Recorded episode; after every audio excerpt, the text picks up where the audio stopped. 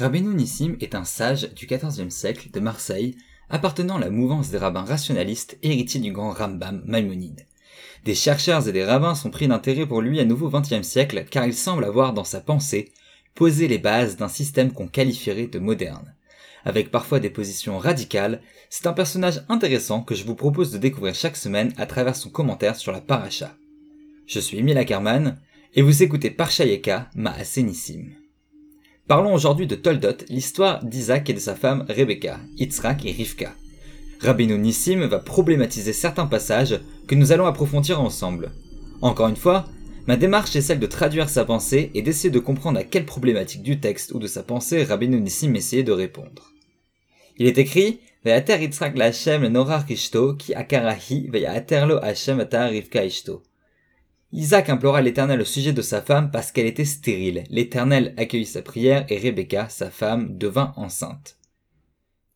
Rabbi Nissim nous dit Il n'y a pas ici de miracle ou de choses impossibles, car la prière et la bonne chose fonctionnent et font une impression positive dans la nature.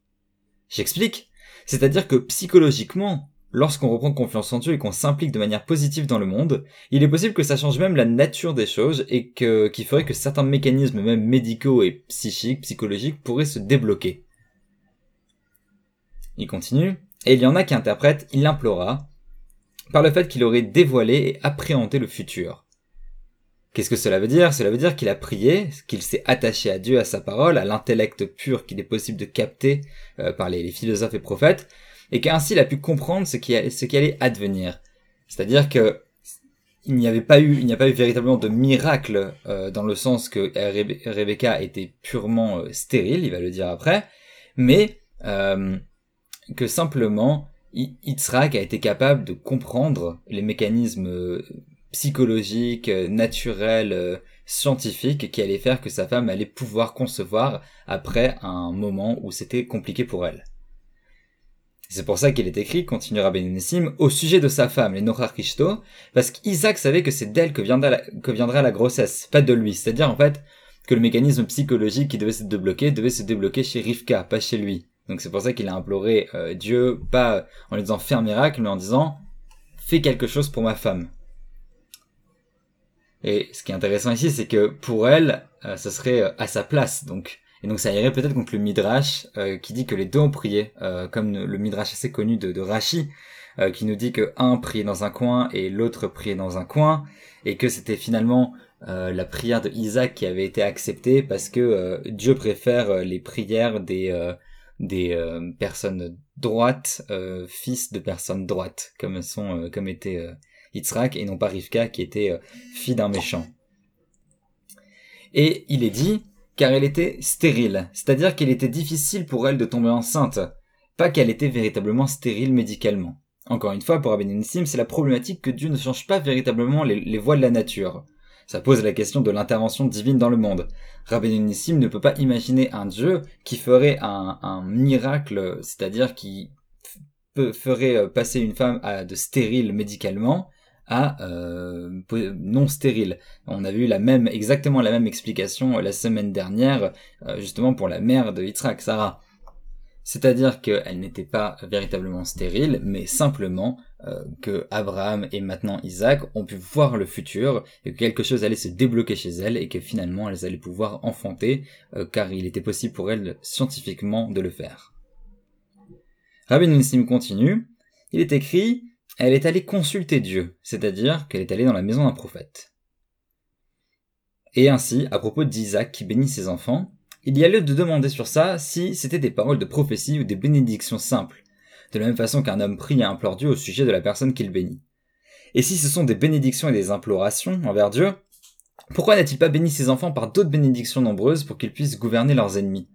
Pourquoi faut-il que l'un domine son prochain après euh, que continue que continue par sa volonté le fait de les bénir et de prier en leur faveur. De même, s'il n'a pas fait exprès de rendre le premier plus fort et de le bénir, pourquoi n'est-il pas revenu dessus directement par la parole, n'a-t-il pas prié pour qu'ils soient égaux en termes de pouvoir, que l'un ne domine pas l'autre, mais que les les deux dominent les autres peuples?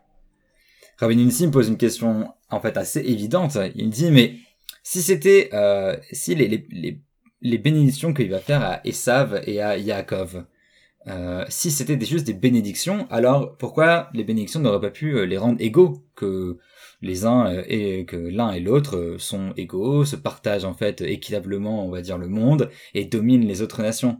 Pourquoi fallait-il absolument qu'il y en ait un qui domine l'autre? Que au départ ça aurait été Esav, mais que finalement ça fut Yaakov.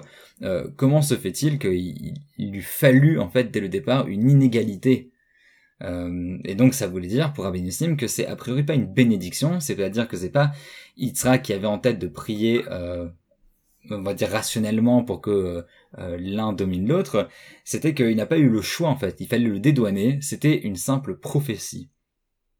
En fait, Rabbi Nissim pose vraiment cette bonne question. Ils auraient pu être égaux, et même Yitzhak aurait pu se reprendre une fois qu'il s'est trompé ou une fois qu'il se rend compte que lui-même a été trompé. Il aurait pu donner une autre bénédiction ou la même bénédiction au prochain. D'ailleurs, pour essayer de comprendre un petit peu c'est quoi cette histoire de bénédiction, euh, je vous donne euh, rendez-vous dans mon podcast de l'année dernière. C'est pour cela qu'il me semble, continuera Rabbi qu'il s'agissait de paroles de prophétie, et il n'a béni que ce qu'il avait vu du ciel. Et si c'est le cas, pourquoi a-t-il aucun un sacrifice qu'on lui amène, comme il avait demandé à Esav? C'est-à-dire qu'en fait, il aurait pu simplement, bah, faire sa prophétie. Pourquoi alors maintenant il y avait besoin d'une forme de d'épreuve, c'est-à-dire de dire à Esav, avant que je te bénisse, amène-moi un sacrifice. Et si Yaakov n'était pas venu par tromperie, alors est-ce que toutes les brachot auraient été pour Esav et sa descendance? Alors, il y en a qui disent que Yitzhak cherche un moyen de se conformer à la prophétie du futur qu'il avait vu. Ça voulait dire qu'il savait que ça devait aller à Yaakov, mais qu'il ne savait pas comment s'en sortir, et qu'il a en fait fait exprès de donner euh, une forme de fenêtre à Yaakov pour qu'il puisse venir. Et c'est pour cela qu'il a demandé des sacrifices et une bonne odeur, et pas simplement pour manger, mais en fait, euh, pour les shlamim qu'il a sacrifiés manger, euh, pour causer la joie, c'est-à-dire comme l'encens qui se répand, donc euh, il est possible que ça cause la prophétie pour le prophète.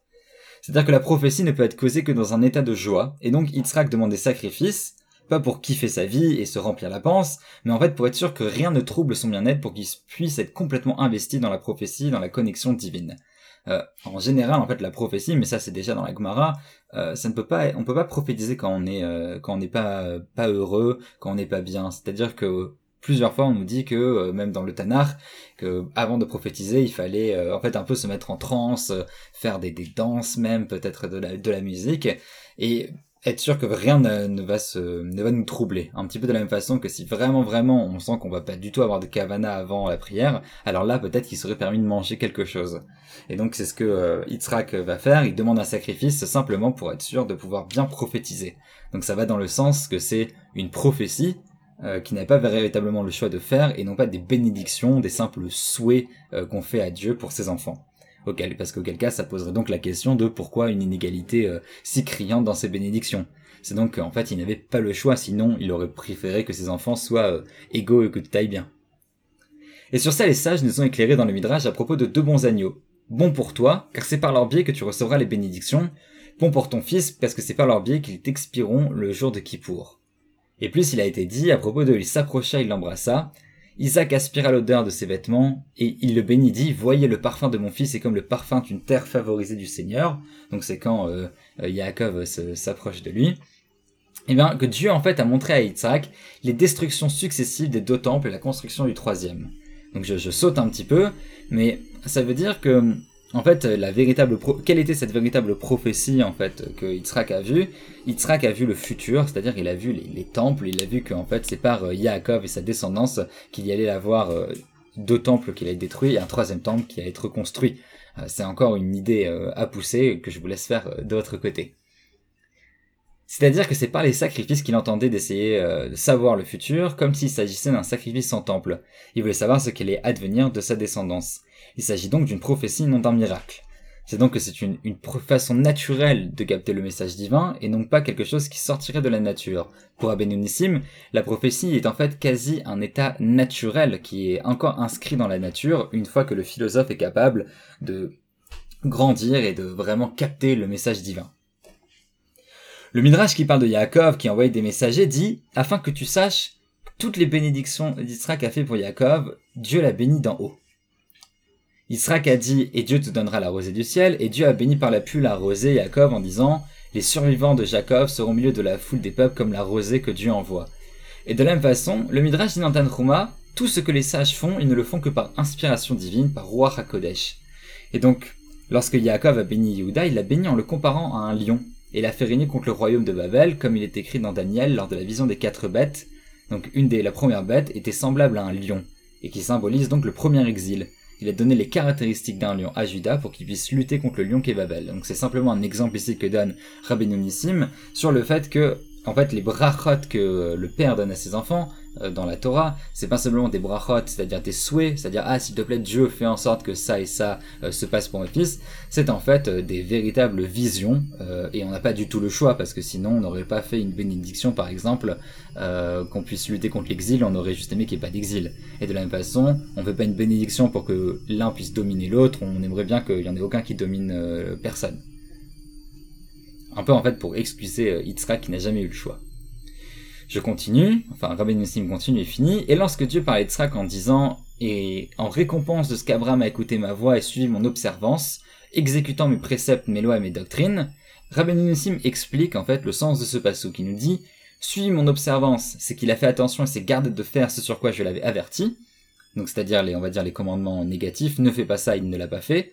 Mes préceptes, c'est qu'en fait il a fait ce que je lui ai ordonné de faire, et mes lois, ce sont les lois éternelles que qu'on doit garder, c'est-à-dire des choses, alors je suis pas sûr de la traduction, mais je dirais les choses naturelles. Et il continue, c'est-à-dire qu'il n'est pas allé contre la façon dont Dieu a organisé la nature dans son monde, comme il a organisé chaque petit détail selon sa volonté. Euh, on, dirait en fait c'est un petit peu la façon dont le monde euh, marche et, fonctionne.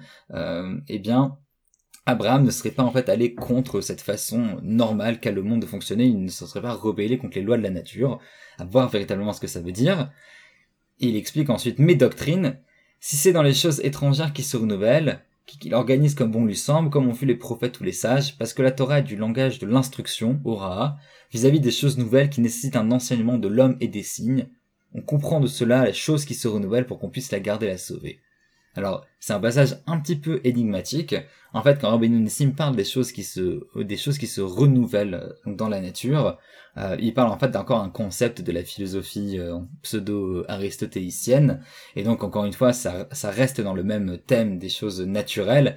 C'est-à-dire qu'il y aurait deux catégories de choses naturelles, les choses qui, qui restent comme elles sont, et les choses qui se renouvellent à l'intérieur de la nature. Et Abraham, en fait, aurait respecté un petit peu l'ordre établi. C'est-à-dire il aurait respecté d'un côté l'ordre établi au niveau euh, rationnel et, euh, et c'est-à-dire qu'il n'a jamais contrevenu à ce que Dieu lui demandait de faire, et de l'autre côté, au niveau euh, véritablement naturel et scientifique, eh bien Abraham avait capté quelque chose de l'ordre de la nature contre lequel il ne s'est jamais élevé. Et ça, pour Nissim, ça a l'air d'être quelque chose de très très important, puisque c'est effectivement, ça va être la raison que Dieu va donner euh, pour pouvoir bénir son fils Yitzhak.